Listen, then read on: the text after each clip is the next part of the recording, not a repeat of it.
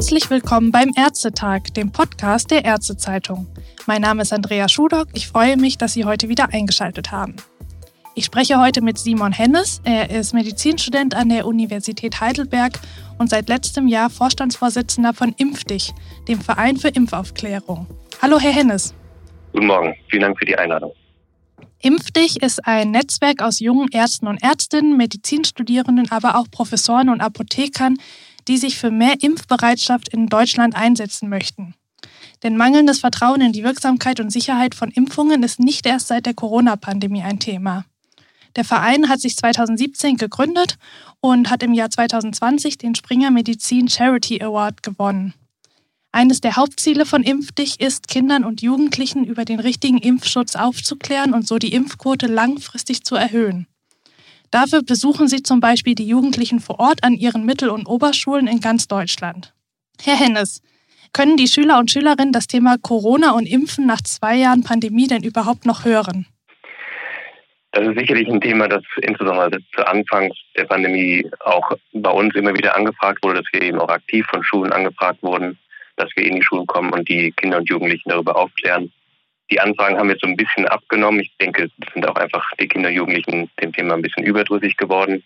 Nichtsdestotrotz, immer wenn wir dann in die Schulen gehen, besteht dann doch großes Interesse, weil wir eben dann auch vielleicht eine andere oder eine nähere Ansicht zu der Ansicht der Schülerinnen und Schüler haben, dass wir so in, in gewissermaßen Peers noch irgendwie sind, mit denen man besser über die Themen sprechen kann, dass dann auch sehr offen Fragen gestellt werden können und dann, wenn wir dann eben jetzt noch an Schulen gehen, was während der Pandemie aber häufig, häufig online war oder dass wir dann digitale Vorträge gehalten haben, dass dann da trotzdem noch viel Interesse besteht und die Schüler uns auch viele Sachen noch fragen, weil da eben auch noch viel offen ist für die Schülerinnen und Schüler.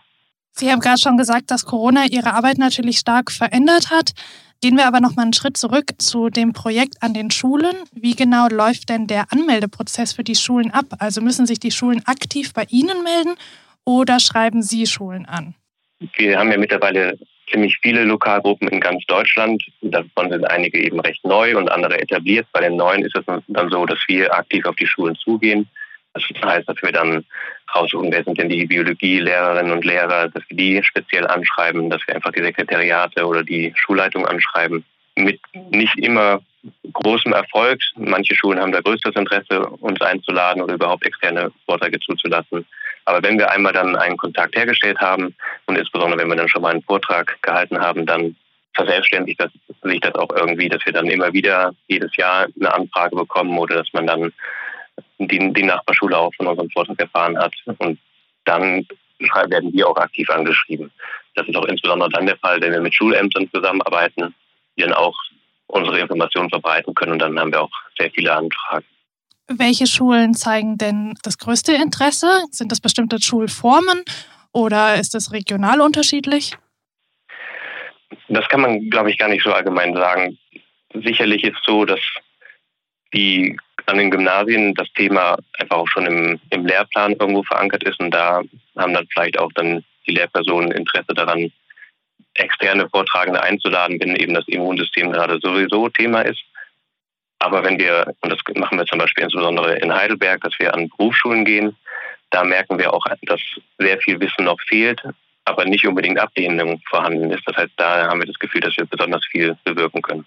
Wie steht es denn mit den Schulen, die besonders viele Schüler und Schülerinnen mit Migrationshintergrund haben oder Schüler aus bildungsärmeren Familien haben? Wie wollen Sie diese Kinder erreichen? Sie sagten jetzt gerade, dass besonders natürlich Gymnasien bei Ihnen anfragen, aber gerade auch vielleicht Real- und Hauptschulen, da könnte das Problem ja noch viel dringender sein. Genau, deswegen ist es uns auch ein besonderes Anliegen, gerade diese Schulen aktiv zu kontaktieren. Und in einigen Lokalgruppen sind eben genau diese Schulen auch im Fokus von uns, dass wir dann entsprechend auch den Schulvortrag anpassen. Heißt, dass wir die, die Sprache eben anpassen, dass wir eben auch sowieso bei unserer Arbeit auf Fachbegriffe verzichten, dass wir das Immunsystem auf sehr grundlegender Basis erklären, um damit dann eben auch einfach ein Verständnis für Impfungen zu schaffen. Und das machen wir dann nicht eben auch nur, indem wir uns vorne hinstellen und was erzählen, sondern wir machen Übungen, kleinere Spiele, zeigen Videos, Tonaufnahmen und auch allgemein sind unsere Folien für die Vorträge sehr bildlich gehalten. Das heißt, wir haben zum Beispiel das Immunsystem je nachdem an, auch an, an welches Alter wir uns richten, ist dann mit Rittern und Räubern gehalten, dass eben die Ritter das, die Immunzellen darstellen und diese Ritter sich dann die Angreifer dann merken und damit dann eben auch das Verständnis geschaffen wird, warum Impfungen dann auch funktionieren. Und wie gesagt, wir haben eben auch an einigen Standorten genau diesen Fokus, dass wir eben an solche Schulen gehen, wo eben Leute oder junge Menschen vielleicht eben noch nicht so den Zugang zu diesen Informationen hatten. Und wenn wir vor Ort dann diesen Zugang schaffen oder einfach allgemein unsere Aufklärung niederschwellig halten, dann denke ich, kann man da sehr erfolgreich sein. Und denken Sie, dass zwei Stunden, so sind ja, glaube ich, Ihre Vorträge meistens angesetzt gewesen, wirklich nachhaltig etwas verändern können? Das ist natürlich relativ schwer abzuschätzen. Was wir merken, dass über diese zwei Stunden die Aufmerksamkeit immer sehr hoch ist, dass auch immer viel Interaktion ist, sowohl zu Anfang als auch wenn wir am Ende dann nochmal fragen, wie wir das dann ein bisschen versuchen zu evaluieren, ist zum einen, dass wir tatsächlich eine Evaluation durchführen nach unseren Schulvorträgen, um dann zu gucken, was sind denn die Themen, die wir noch besser darstellen können, wie hoch ist das Interesse und wir fragen auch so ein bisschen die Impfbereitschaft ab. Das wollen wir auch langfristig innerhalb einer Studie machen. Das war aber jetzt leider wegen Corona nicht möglich. Das hatten wir eigentlich schon im Rahmen einer Doktorarbeit geplant.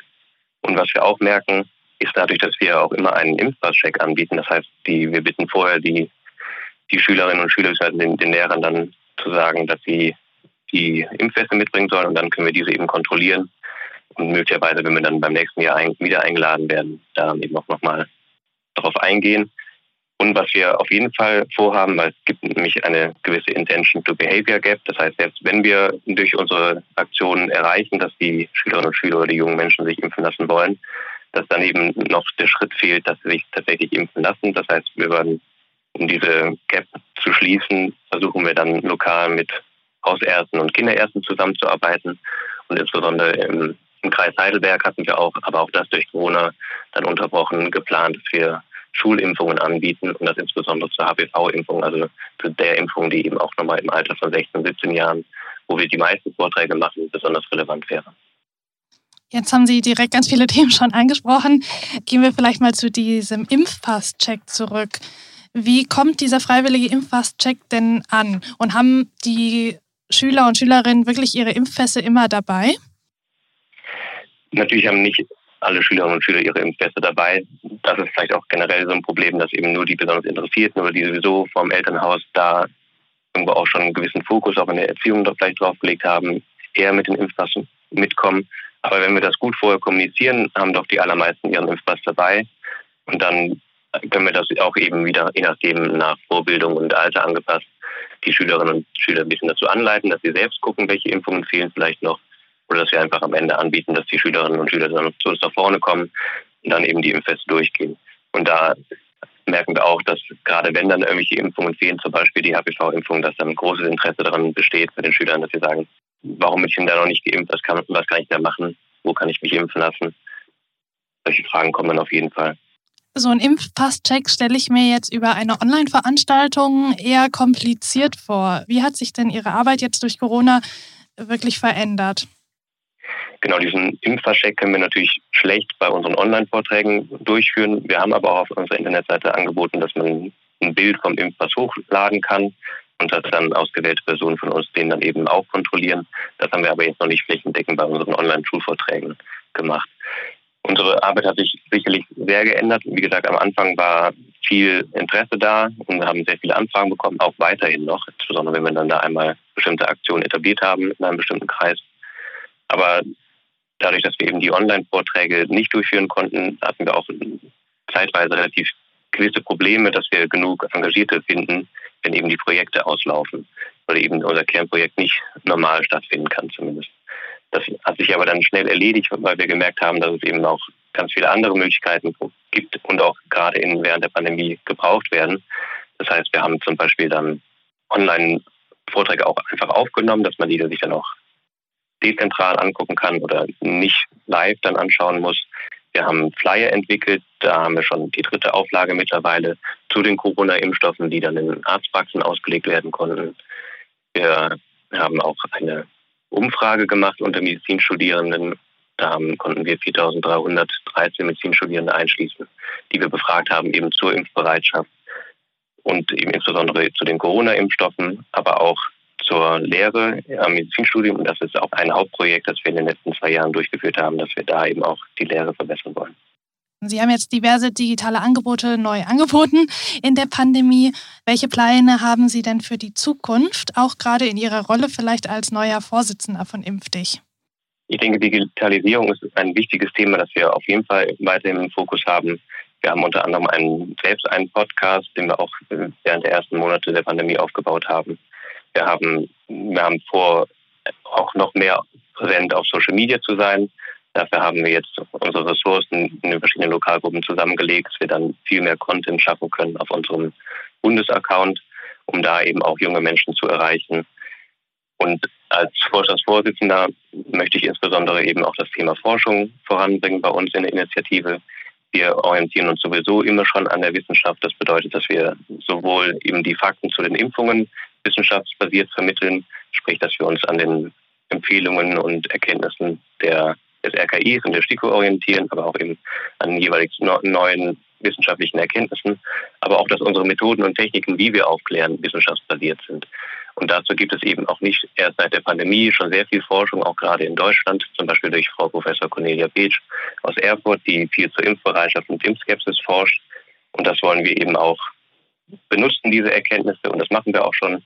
Und diese Erkenntnisse wollen wir dann auch eben in die Lehre einbringen. Das bedeutet, dass wir in Heidelberg ein, eine Prüf- und Übungsform mit Schauspielpatienten oder Schauspieleltern entworfen haben, um da dann den zukünftigen Ärzten und Ärzten zu vermitteln, wie man denn mit impfskeptischen Eltern oder allgemein impfskeptischen Patienten umgeht. Und dazu haben wir auch einen vorbereitenden Workshop entwickelt.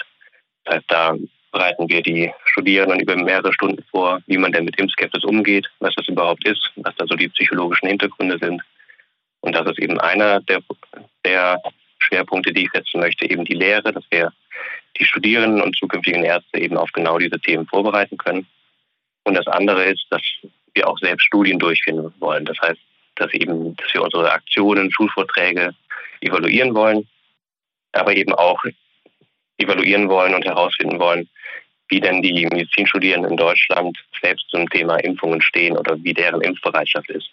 Und da haben wir eben durch die vorhin angesprochene Umfrage ein sehr gutes Bild bekommen, das zum einen gezeigt hat, dass die Impfbereitschaft sehr, sehr hoch ist. Und wenn man das mit der Impfbereitschaft des restlichen medizinischen Personals vergleicht, mindestens so hoch ist wie bei den Ärztinnen und Ärzten und wahrscheinlich die höchste Impfbereitschaft unter dem medizinischen Personal darstellt.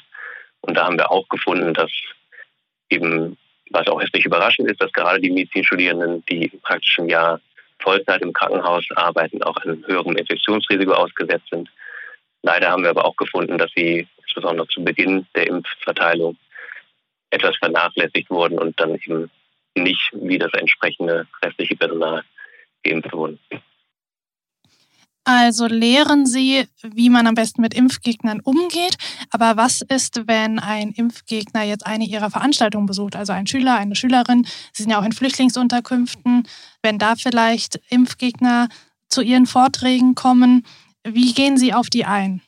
Wir hatten tatsächlich bei unseren Schulvorträgen nicht wirkliche Impfgegner. Das heißt, die, das ist auch die Idee, weswegen wir eben an Schulen gehen und eben junge Menschen ansprechen wollen, dass wir sehen, dass da die Meinungen zum Thema Impfung noch nicht so verfestigt sind, dass sie uns dann aktiv kritisieren würden oder Impfungen aktiv kritisieren. Sie haben dann vielleicht aus dem Elternhaus oder von ihrer Umgebung eine gewisse Ablehnung erfahren gegenüber Impfungen. Wenn man die aber gut aufklärt, das eben auch wirklich sachlich macht und da auch die, den sozialen Nutzen der Impfungen vermittelt, was auch immer wieder gezeigt wurde in Studien, dass das sehr wichtig ist, wenn man das macht, dass wir da eigentlich am Ende dann meistens erreichen, dass die Schülerinnen und Schüler oder die jungen Menschen die Impfung zumindest nicht mehr aktiv ablehnen. Zum Teil kommen sie dann auch aktiv zu uns zu, auf uns zu und fragen dann, wie kann ich mich denn impfen, selbst wenn meine Mutter zum Beispiel jetzt gegen Impfungen ist. Mhm. Was Sie gerade angesprochen haben bei den Flüchtlingsunterkünften, da ist, glaube ich, da gehen wir eben extra hin, entweder an die Flüchtlingsunterkünfte oder haben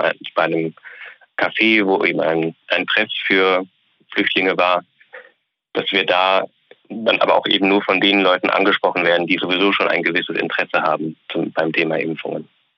Was wir aber auch merken, ist eben dadurch, dass wir auch im Internet präsent sind, dass wir da sehr viel Kontakt zu Impfgegnern haben. Das heißt, wir kriegen immer wieder irgendwelche Anfragen per Mail oder über unsere anderen Social Media Accounts, die dann sehr schnell sich als nicht mehr sachlich identifizieren lassen. Und da versuchen wir immer erst in den Dialog zu treten und haben auch immer wieder Erfolge.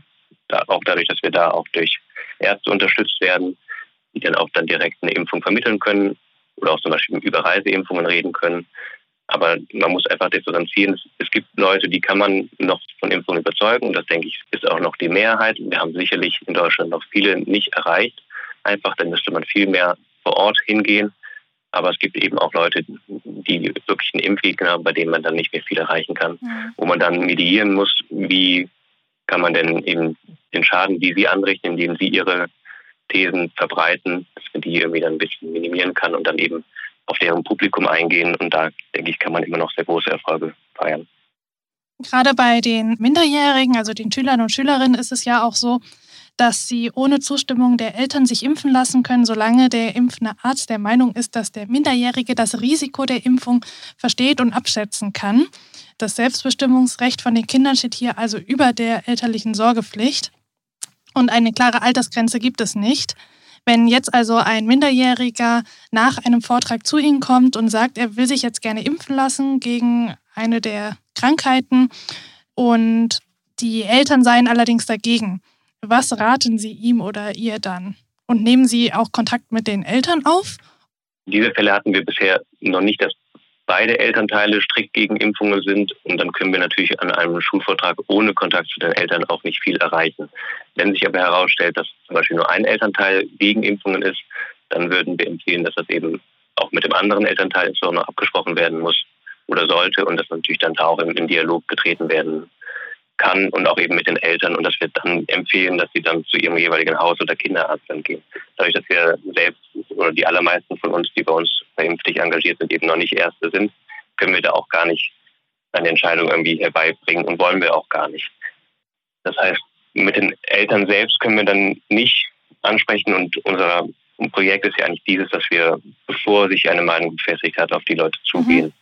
Und mhm. das Thema, wann jemand befähigt ist, sich impfen oder die Entscheidung zu treffen, können wir als Studierende eigentlich nicht treffen.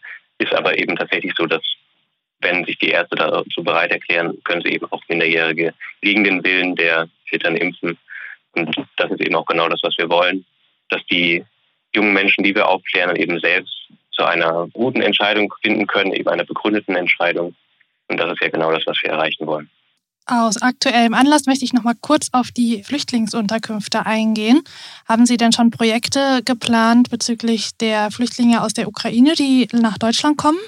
Was wir, glaube ich, allgemein in der Medizinstudierendenschaft sehen, ist eine, eine große Bereitschaft, diesen Menschen zu helfen. Und was wir konkret machen wollen als Impfdich ist, den Flyer, den wir entworfen haben, den wir eben in Arztpraxen ausgelegt haben, dass wir den auch jetzt auf Russisch und auf Ukrainisch übersetzen lassen wollen wir das dann eben auch dann mittelfristig eben auch diese Menschen darüber aufklären können.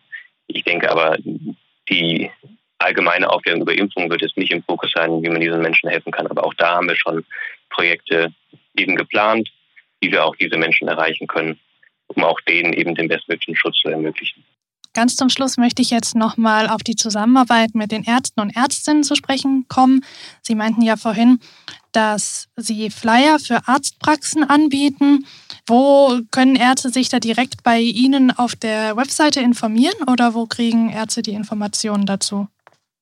Genau, auf unserer Internetseite www.impf-dich.org können sich alle Menschen informieren über uns und dann kann man zum Beispiel bei der Rubrik Info gibt es auch die Rubrik Covid-19 und da die, die Unterrubrik Flyer. Und da kann man sich den aktuellen Flyer anschauen, dann direkt digital runterladen und wenn man uns anfragt, können wir dann den Flyer eben auch dann direkt an die Praxen verschicken. Dann machen wir immer Großbestellungen, dass wir da auch dann sehr gut die Flyer gesammelt haben und dann verteilen können. Und das machen wir immer wieder, sobald sich relevant Anfragen bei uns melden. Wie können sich Ärzte und Ärztinnen sonst noch bei Impfdich engagieren? Die Ärztinnen und Ärzte können unsere Initiative auf verschiedene Art und Weise unterstützen oder sich bei uns engagieren. Sie können Fragen beantworten von Patienten, die sich an Sie wenden, auch über uns an, an Sie wenden. Die Fragen würden wir dann weiterleiten. Sie können diese Flyer eben ausstellen und langfristig hätten wir vor, dass wir eben genau solche Schulimpfungen anbieten oder Impfungen vor Ort. Das heißt, dass wir die Kinder oder Jugendlichen und oder Eltern aufklären und dass wir dann direkt vor Ort Impfungen anbieten können. Vielleicht noch eine abschließende Frage. Was ist Ihr Eindruck nach all der Arbeit? Seit 2017 sind Sie ja aktiv. Lohnt sich das Engagement für das Impfen tatsächlich oder ist das Brett, in das Sie bohren müssen, doch noch etwas zu dick? Die Arbeit, die wir hier machen, die ist wirklich sehr bereichernd und ist auch immer wieder die Erfolgserlebnisse, die wir erleben. Sprich, dass wir eben danach den Aktionen angesprochen werden, hey, wie kann ich mich denn impfen lassen?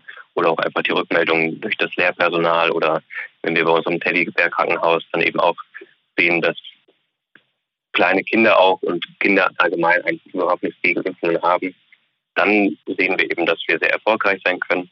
Was wir aber auch sehen, ist, dass sich gerade auch durch die Pandemie gewisse Meinungen so gefestigt haben, dass man an denen sehr schwer rütteln kann. Und das frustriert auch zu einem gewissen Teil, wenn man merkt, dass in Deutschland, obwohl eigentlich genug Erkenntnisse dazu vorhanden wären, wie man mit Impfskepsis, wie man die Impfbereitschaft erhöhen kann und eben damit umgeht, vorhanden ist, dass da dann doch von politischer und institutioneller Seite nicht genug getan wurde. Und das da hat man immer wieder auch gewisse Downs jetzt während der Pandemie gehabt. Aber wir merken auch, dass gerade sehr viele Medizinstudierende sich für das Thema interessieren, dass wir da nicht nur lokal, sondern wirklich deutschlandweit so viele Engagierte haben, engagierte Lokalgruppen und Lokalgruppenleitungen, dass wir da wirklich was bewegen können. Und das haben wir auch auf jeden Fall vor und haben sehr viele weitere Ideen und Aktionen geplant. Und ich denke, damit können wir was bewegen und das gibt auch wirklich viel zurück, was auch allgemein für den Arztberuf spricht. Vielen Dank, Herr Hennes, für das interessante Gespräch. Ich wünsche Ihnen alles Gute. Ich habe zu danken. Und vielen Dank auch an unsere Zuhörer und Zuhörerinnen fürs Einschalten. Vielen Dank. Tschüss. Tschüss.